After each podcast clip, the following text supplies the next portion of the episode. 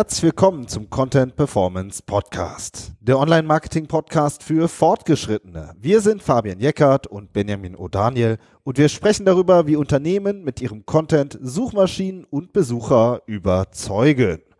Die Folge heute, Bloggen in der Sackgasse. Was sind die Alternativen? Hallo Fabian. Hallo Benjamin. Eine Info vorab. Wir wollen noch mehr in die Tiefe gehen und mit euch ins Gespräch kommen. In Live-Webinaren wollen wir Praxisbeispiele zeigen, Tools besprechen oder auch mal eine offene Fragerunde organisieren. Ja, wenn ihr daran Interesse habt, dann tragt euch ein in unseren E-Mail-Verteiler, denn dort veröffentlichen wir die Termine. Ihr könnt euch auf unserer Webseite in den Verteiler eintragen unter Podcasts oder über den Link in den Show Notes. So, jetzt mal weiter zu unserer Folge. Wir haben ja schon mal über Bloggen gesprochen, ganz am Anfang unserer Podcast ähm, äh, Karriere, hätte ich jetzt fast gesagt.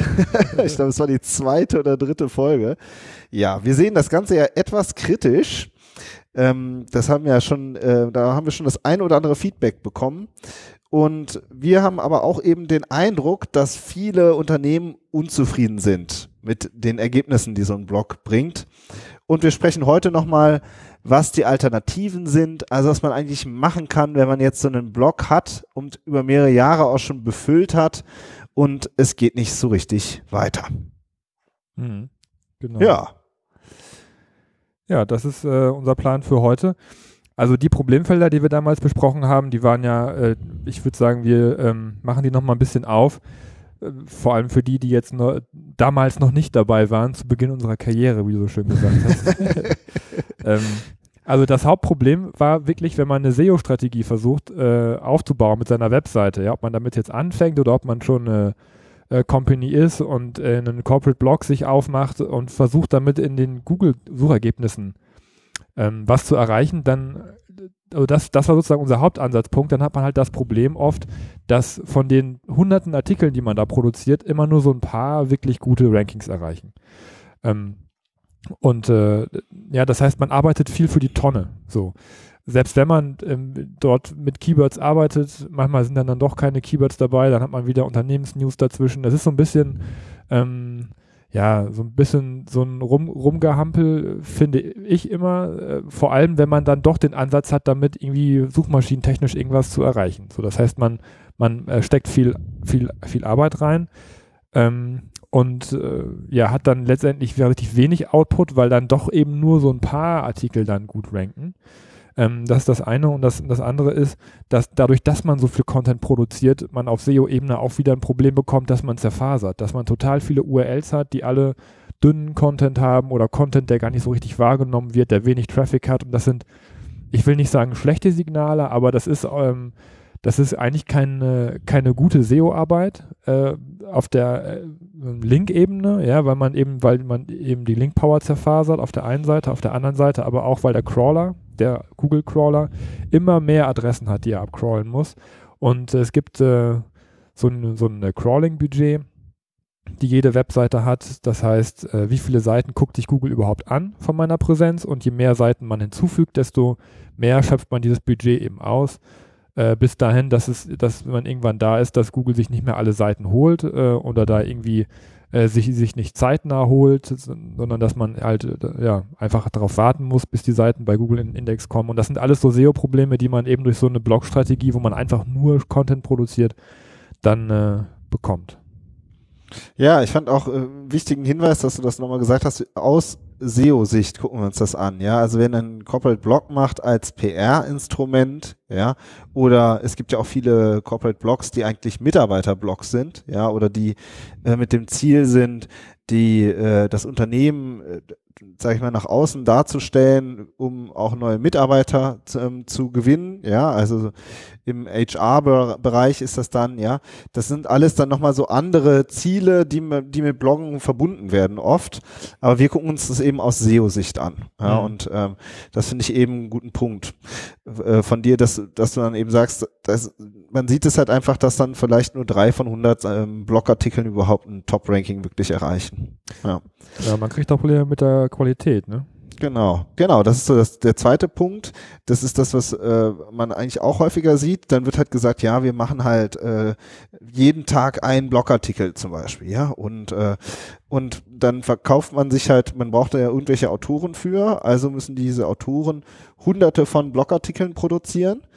Und dadurch, dass es eben so ein Massending wird, es ist fast immer so, dass dann gesagt wird, okay, dann dürfen wir aber natürlich nicht so viel Geld pro Blogartikel ausgeben, weil sonst explodieren ja sofort die Kosten. So, das heißt, du hast aber einen Autor, der dann ähm, auch, ich glaube hier in der ähm, vorherigen Episode, wo wir den Fabian Rosbacher dabei hatten, der wirklich eine komplett andere Strategie fährt. Ja, und da merkt man auch, wie unterschiedlich das ist, diese, mhm. diese, äh, dieser Umgang mit Content. Ja, der, ich weiß nicht, was hat der 15 Euro gesagt pro Artikel? Ja, aber selbst wenn du einem, ähm, einem professionellen Autor 150 Euro gibst, dann, das ist auch immer noch lange kein, keine Summe, für die ein professioneller Autor arbeitet. Das war pro ja? Stunde, glaube ich. Ne? Pro, pro, pro, pro, Stunde, Stunde auf dem Sofa, irgendwas. Genau, irgendwie so, ne? Und das sind halt eher so äh, Studentenhonorare, sage ich jetzt mal, ja, oder ein ja. bisschen besser. Aber das ist halt nichts, womit man wirklich professionell, also aus, aus meiner Sicht jetzt, ich bin natürlich auch der, äh, sag ich mal, gelernte Redakteur, der irgendwie da eben natürlich das durch, durch eine andere Brille sich anguckt, ja. Aber da kriegst du einfach einen Profi, für so ein Geld kriegst du keinen Profi. So, und äh, das wollte er auch gar nicht, der Fabian. Aber ähm, das ist halt oft eben das Problem, wenn du dann sagst, ja, wir machen Masse, also müssen die Artikel günstig sein. Also wird halt ganz viel produziert und es sind, entstehen nach hinten raus eben doch sehr viel, sehr hohe Kosten. So, aber ja, was du dann sagst, der Content ist dann eben dünn und ist auf keinen Fall Content, wo man sagt, das ist jetzt wirklich so außergewöhnlich, dass er auch verdient hätte, auf den ersten drei Ergebnissen zu sein. So. Ja. Genau. Da sieht man aber eben auch, es gibt total unterschiedliche Stile innerhalb der SEO-Branche und dann auch nochmal im Unterschied zum Beispiel zur Kommunikations- oder zur PR-Branche, die ja sehr viel Wert auch setzt darauf, äh, ja, auf sehr gute Autoren, die auch deutlich ähm, andere Budgets nochmal ähm, in Redaktion oder Content investieren. Ja, also da sieht man eben wirklich, dass es sehr, sehr heterogen ist und jeder so seinen eigenen Weg geht. Mhm. Aber ich meine, Qualität ist ja etwas, was, was eigentlich jeder haben möchte. Ne? Ja, also, klar. Ähm, wenn man, wenn man nicht auf, nicht auf äh, Qualität setzt, auch gerade im Bereich SEO, dann, dann ist man einfach irgendwann im Bereich Spam. Und das ist dann eben so eine, ja, unternehmerische Entscheidung, die muss dann jeder für sich selber treffen, aber darum geht es ja heute halt auch, auch nicht. Ne? Oder darum geht es bei uns genau. ja eigentlich auch nicht äh, darum, äh, wie kriege ich den billigsten Texter, äh, um meine Blog-SEO-Strategie äh, durchzudrücken. Ähm, womit wir jetzt an, ja eigentlich auch beim dritten Problem sind, weil man sich damit nämlich auch immer ein Hamsterrad baut. So, das war auch der Grund, warum ich äh, auch früher nie so richtig mit dieser Black Hat-Geschichte warm geworden bin oder eben mit diesen mit diesen äh, Massenprodukttexten äh, oder eben Blogtexten und so, weil es letztendlich immer darauf hinausläuft, dass man sich ein Hamsterrad baut, ein organisatorisches. Ne? Und das ist, ja. das ist super ätzend, finde ich immer, vor allem auch für die Mitarbeiter und für die Motivation oder auch, auch für äh, die, die freien Autoren, die für einen arbeiten. Ähm, weil man einfach so unter Druck irgendwas, irgendwas äh, produzieren muss und, äh, und es nicht darauf ankommt unbedingt, wie die Qualität dann ist. Ja, und du musst, du musst es ja auch intern alles koordinieren. Also es ist ja nicht so, dass solche Texte und äh, Autoren und alles vom Himmel fallen. Ja, also du bist einfach damit beschäftigt. Ich sehe es genau, das ist unser der Punkt. Du bist immer damit beschäftigt, nur neuen Content zu produzieren, anstatt dich auf, ähm, sage ich mal, auf deinen bestehenden Content zum Beispiel zu konzentrieren. Das sind jetzt gleich so ein paar Alternativen, die wir nochmal so durchsprechen.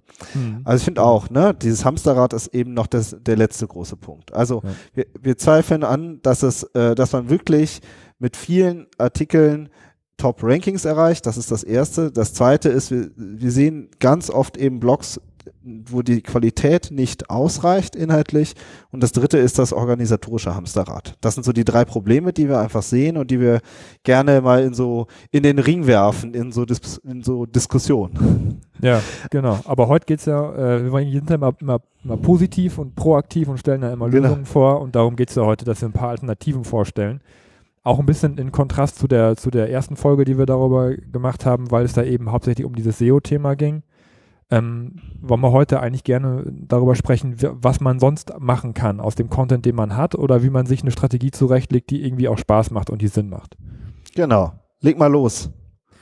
Alternative 1 äh, haben wir auch schon oft drüber, drüber gesprochen, dass man Artikel zusammenführt und aufwertet. Ne? Also, dass man sich erstmal anschaut, was habe ich denn überhaupt alles schon? Über welche Themen schreibe ich? Über welche Themen wurde schon geschrieben? Kann man die irgendwie zusammenfassen? Gibt es Redundanzen? Also gibt es irgendwie einfach Absätze, die sich äh, in fünf Blogartikeln wiederholen? Ja, das, dann schlagen wir vor als eine Lösung, dass man das alles zusammenkürzt und auf einen richtig coolen Content vereint. Ne? Das ist dieses, äh, ich glaube, Content Curation heißt das auch, dass man das ein bisschen kuratiert, dass man, dass man alte Artikel sich nochmal anschaut und dann wirklich auch konsequent zusammenführt, aber dann eben auch das, was man zusammengeführt hat, auch löscht oder weiterleitet.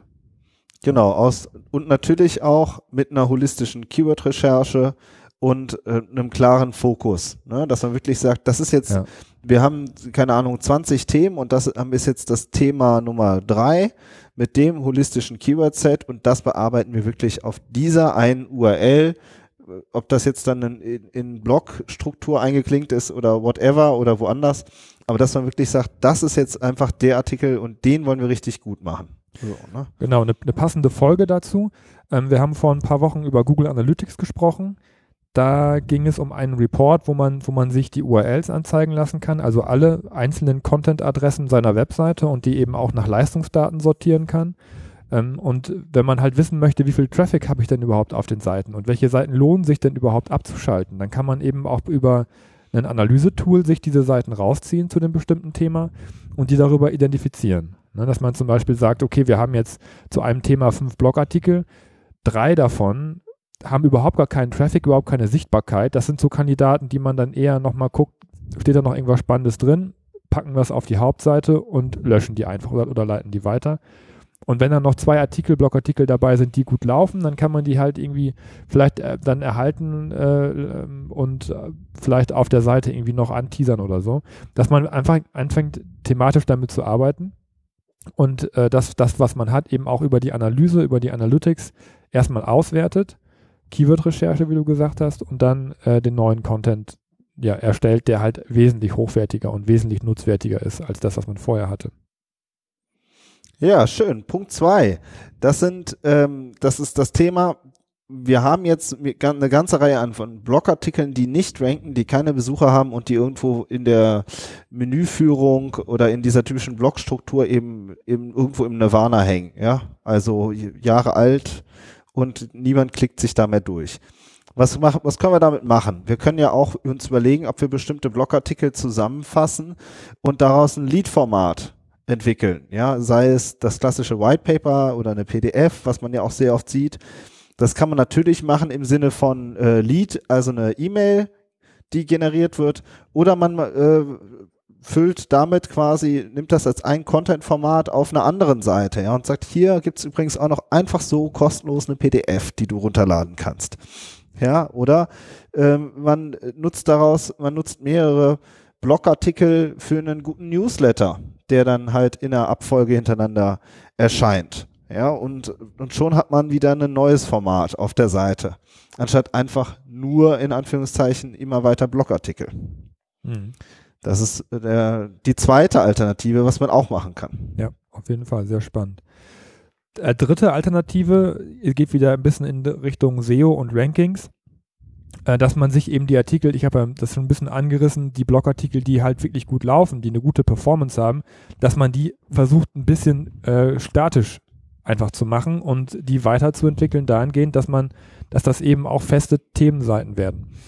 Ja, dass man äh, daran arbeitet, dass man auch die Content-Performance auf diesen, auf diesen Artikeln noch verbessert, zum Beispiel durch Heatmaps äh, oder Scrolltiefenmessungen, haben wir auch eine Folge zugemacht. Äh, und äh, dass, dass man dann äh, ja über die Content-Performance aus diesen Artikeln auch versucht, vielleicht Umsatz mal rauszuholen, irgendwelche Kon Konversionen vielleicht oder Call-to-Actions draufzubauen oder eben Lead-Formate, die du gerade vorgestellt hast, ne, dass man die dann eben da auch einbindet und darüber E-Mail-Adressen generiert. Ja, das äh, man den Schatz, den man da im Blog hat, diese gut laufenden Artikel, dass man die halt nochmal überarbeitet und aufwertet. Weil oft ist es nämlich so, das sieht man auch sehr oft, dass diese Artikel gutes Ranking haben und alle freuen sich darüber, aber eigentlich sind die, sind die immer noch stiefmütterlich. Ne? Es ist eigentlich immer nur noch eine Bleiwüste, die eigentlich noch gar nicht richtig so auch rein optisch von der Formatierung her ähm, so gestaltet wird, dass die vielen Besucher, die darauf kommen, eben auch dazu angehalten werden zu bleiben oder auch irgendeine, irgendeine Konversion auszuführen. Genau. Ich erinnere mich da mal an ein Kundenprojekt, ähm, äh, und zwar, ich weiß nicht mehr, ähm, der hat, das waren, glaube ich, ein oder zwei Blogartikel, da haben wir dann hier zusammen gesessen und uns das angeguckt, äh, die wirklich 90 Prozent des Traffics äh, mhm. generiert haben. Und wir, dann haben wir halt erstmal darüber gesprochen, ja, wie argumentieren wir denn auf diesem Blogartikel? Wer ist denn da überhaupt die Zielgruppe? Ist das überhaupt die richtige Zielgruppe? Gibt es nicht noch ganz andere, die man da auch vielleicht noch ansprechen könnte? Welche Themen können wir noch auf diesem äh, einen, auf dieser einen URL unterbringen? Weil wenn die jetzt schon sehr gut rankt, dann haben wir vielleicht auch gute Chancen, noch im Longtail vielleicht auch noch, ähm, noch mehr Traffic darauf zu vereinen, auf dieser Seite. Und so, wie können wir die noch außergewöhnlicher machen, dass die vielleicht noch mehr auch Links generiert, weil andere sagen, boah, das ist wirklich, auf der Seite findet man wirklich am meisten zu diesem Fachthema. Ne? Und das sind so Sachen, Heatmaps hatten wir damals auch gemacht, auch festgestellt, ach schau an, da und da brechen einfach sehr viele ab ähm, wie können wir da vielleicht noch ähm, den Content so optimieren, dass wir die Leute länger auf der Seite halten. Also das sind dann eben schon die Schätzchen, die man hat. Ja, da hat man dann mit seiner Blog-Strategie wirklich ein paar richtig gute Erfolge auch mh, hm, geschafft, mhm. aber dann wird halt nicht weiter dran gearbeitet. Ja, mhm. und ähm, das finde ich auch immer so ein Punkt. Ja, das ist äh, macht dann auch wiederum Spaß, wenn man dann sagt, okay, da haben wir jetzt wirklich die die Schätzchen und daran arbeiten wir jetzt weiter. Ja, das wäre ja fahrlässig, wenn man die wegschmeißen würde. Ja. Äh, aber äh, noch ein, ein kleiner Tipp aus, aus meiner Erfahrung. Die URL, also ich habe jetzt gerade darüber ges gesprochen, die statisch zu machen oder so. Das ja. ist natürlich so ein bisschen in diesem WordPress-Denken gedacht. Es gibt die Beiträge, ne, die immer so durchrutschen und es gibt die statischen Seiten, die man baut. Achtet darauf, dass sich die URL nicht verändert. Ja, also ja. Ähm, ich weiß auch nicht, wie das jetzt technisch geht, äh, aber äh, jetzt so auf Anhieb, aber dass man irgendwie mit den, ja, in dem, in dem Format, wenn man daran arbeitet, dann doch lieber in dieser Beitragsstruktur alles belässt, ohne jetzt groß ja. da was umzuschmeißen oder an der, an der Struktur sich zu ändern, weil man darüber eben auch, wenn man noch schon auch schon viele Social Signals hat, Leads und Shares, äh, die werden dann halt, wenn man die URL ändert, die, die verfallen einfach. Ne? Und genau, die Likes und Shares, ne? absolut. Ja, also, also URL-Struktur ist heilig. Jetzt ne? nicht wörtlich nehmen mit äh, von, ja. von äh, dynamisch auf statisch, was die URLs ja. angeht, da wirklich vorsichtig sein und äh, lieber beibehalten, äh, als da irgendwelche Experimente mit Weiterleitungen zu machen und nachher irgendwie die Schätzchen dann doch zu beschädigen. Ja. So, was hat man noch? Die Themenseiten, ne? Die viertens, genau, mach du ja. mal, dann mach. Ja, das ist so ein bisschen die Quintessenz aus, aus den ersten dreien, ähm, dass man sich ein festes Set an Themenseiten baut. Da haben wir, glaube ich, auch in unserer ersten Folge schon ein bisschen drüber gesprochen, dass wir, äh, und das ist ja eigentlich auch der Kern äh, unserer, unserer Arbeit oft, dass wir eben diese, diese festen Themenseiten entwickeln. Und das ist natürlich auch eine Alternative zum Bloggen. Vor allem, wenn's, wenn man äh, schon ein festes Budget hat oder wenn man ein Budget einplant, du hast ja auch über diese Artikel ges gesprochen, irgendwie 200 Artikel für 100 Euro das Stück oder so. Das Geld kann man irgendwie auch, auch äh, zielgerichteter einsetzen, wenn man eine SEO-Strategie hat. So, und da sind solche Themenseiten eigentlich besser, ähm, weil die eben diesen holistischen Ansatz haben, weil die eben auch direkt schon diesen Performance-Ansatz haben und äh, weil die letztendlich inhaltlich auch die gleichen Themen abdecken, die man in der Blogstrategie dann natürlich auch abdeckt. Ne? Genau. Ja. ja, und der, der letzte Punkt, das ist dann eigentlich auch die Quintessenz, ist, dass wenn man eben ähm, so in diesen Alternativen denkt, dann kann man eben auch sehr gut den Produktionsdruck rausnehmen. Ja, dass man halt nicht mehr sich selbst auferlegt, äh, jede Woche oder jeden Tag einen Blogartikel oder jeden Tag drei Blogartikel oder jede Woche zwei Blogartikel oder wie auch immer. Mm, man kann eben dadurch auch wiederum den, diesen, diesen Druck, diesen organisatorischen Druck und diesen Produktionsdruck rausnehmen und dann eher sagen, wie können wir vielleicht weniger Artikel oder Content-Projekte im Jahr planen, die dafür aber größer, umfangreicher sind, und äh, durchdachter in Anführungszeichen, ja, also strategischer geplant sind und, und dann lieber wirklich richtig Akzente setzen, anstatt eben ähm, in diesem, in diesem Hamsterrad drin zu stecken. So ja. und äh, und das ist eigentlich so das, was wir äh, sehen, äh, was was tja, was eigentlich wenn man so will, es ist nicht weniger Arbeit, aber es ist eben weniger Stress und Druck, der da halt äh, drin steckt. Und ähm, in der Content-Produktion. So, ne? Ja, und ein weiterer Vorteil ist natürlich auch, dass die Ergebnisse messbarer dadurch sind. Ne? Also das ist ja auch immer das, was, ähm, was darüber, also ab, noch mit abfällt, dass wenn man diese, diese, diese Strategie fährt, ähm, man auf den Seiten, die man da baut, natürlich auch viel mehr Dinge hat, die man letztendlich auch monitoren kann. Man, man kann die Leads monitoren, man kann äh, sowas wie Verweildauer und Scrolltiefe äh, monitoren, wenn man eben nur, nur so wenige Seiten hat. Das geht ja mit 500 Blogartikeln gar nicht mehr. Da kannst du ja nicht dir alle angucken, wie, äh, also das ist ja auch organisatorisch gar nicht mehr zu machen. Aber so kann man eben auch na, sein Tracking und seine Analyse sauber halten und eben auch zum wenn man einen hat zum Geschäftsführer oder eben wenn man selber Geschäftsführer ist zu sich selber, dann eben auch äh, für sich selber eben auch die, das, äh, das, das Reporting so machen, dass man auf diesen, diesen wenigen hochqualitativen Seiten auch genau messen kann, was einem die Arbeit am Content und die Investition auch gebracht hat an Return of Invest. Ja, das waren äh, so unsere fünf Alternativen, die wir jetzt, sage ich mal, so ähm, äh, so, die so uns in unserem Arbeitsalltag, sage ich mal, die wir umsetzen. Ansonsten freuen wir uns natürlich wie immer auch über Feedback.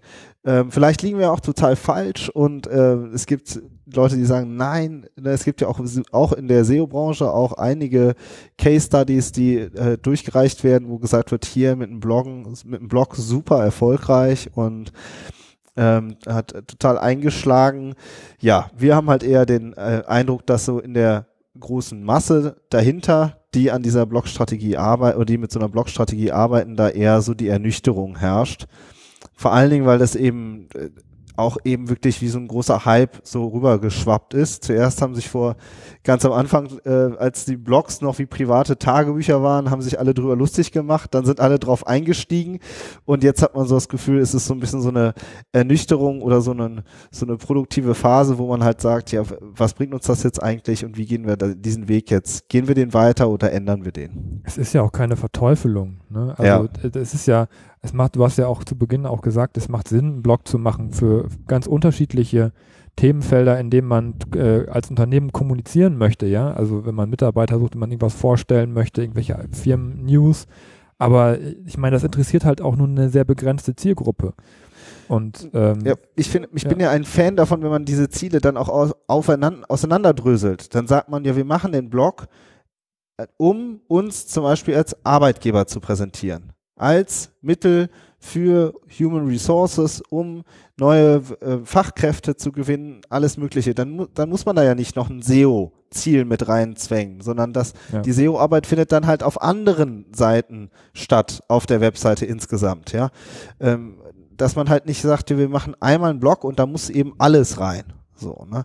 Sondern äh, ja, jedes, jedes Medium oder wenn man so will, jeder ähm, jede Aktion mit eigenen Zielen. Ja. Okay. Das war schon ein bisschen äh, unser Fazit. Also Bloggen ist nicht der heilige Gral. Es gibt jede Menge Alternativen und am Ende muss man eben jeder für sich herausfinden, was für einen der richtige Weg ist.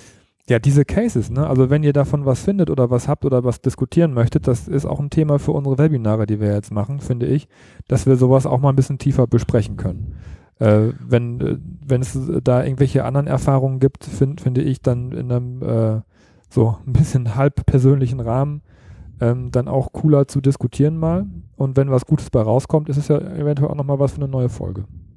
Genau. Also in diesem Sinne, tragt euch an in den E-Mail-Verteiler auf unserer Webseite oder in den Show Notes. Und ansonsten hören wir uns nächste Woche. Bis dann. Bis dann. Tschüss. Ciao.